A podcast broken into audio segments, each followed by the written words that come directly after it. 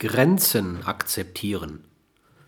Welches sind nun die Grenzen, mit denen wir fertig werden müssen?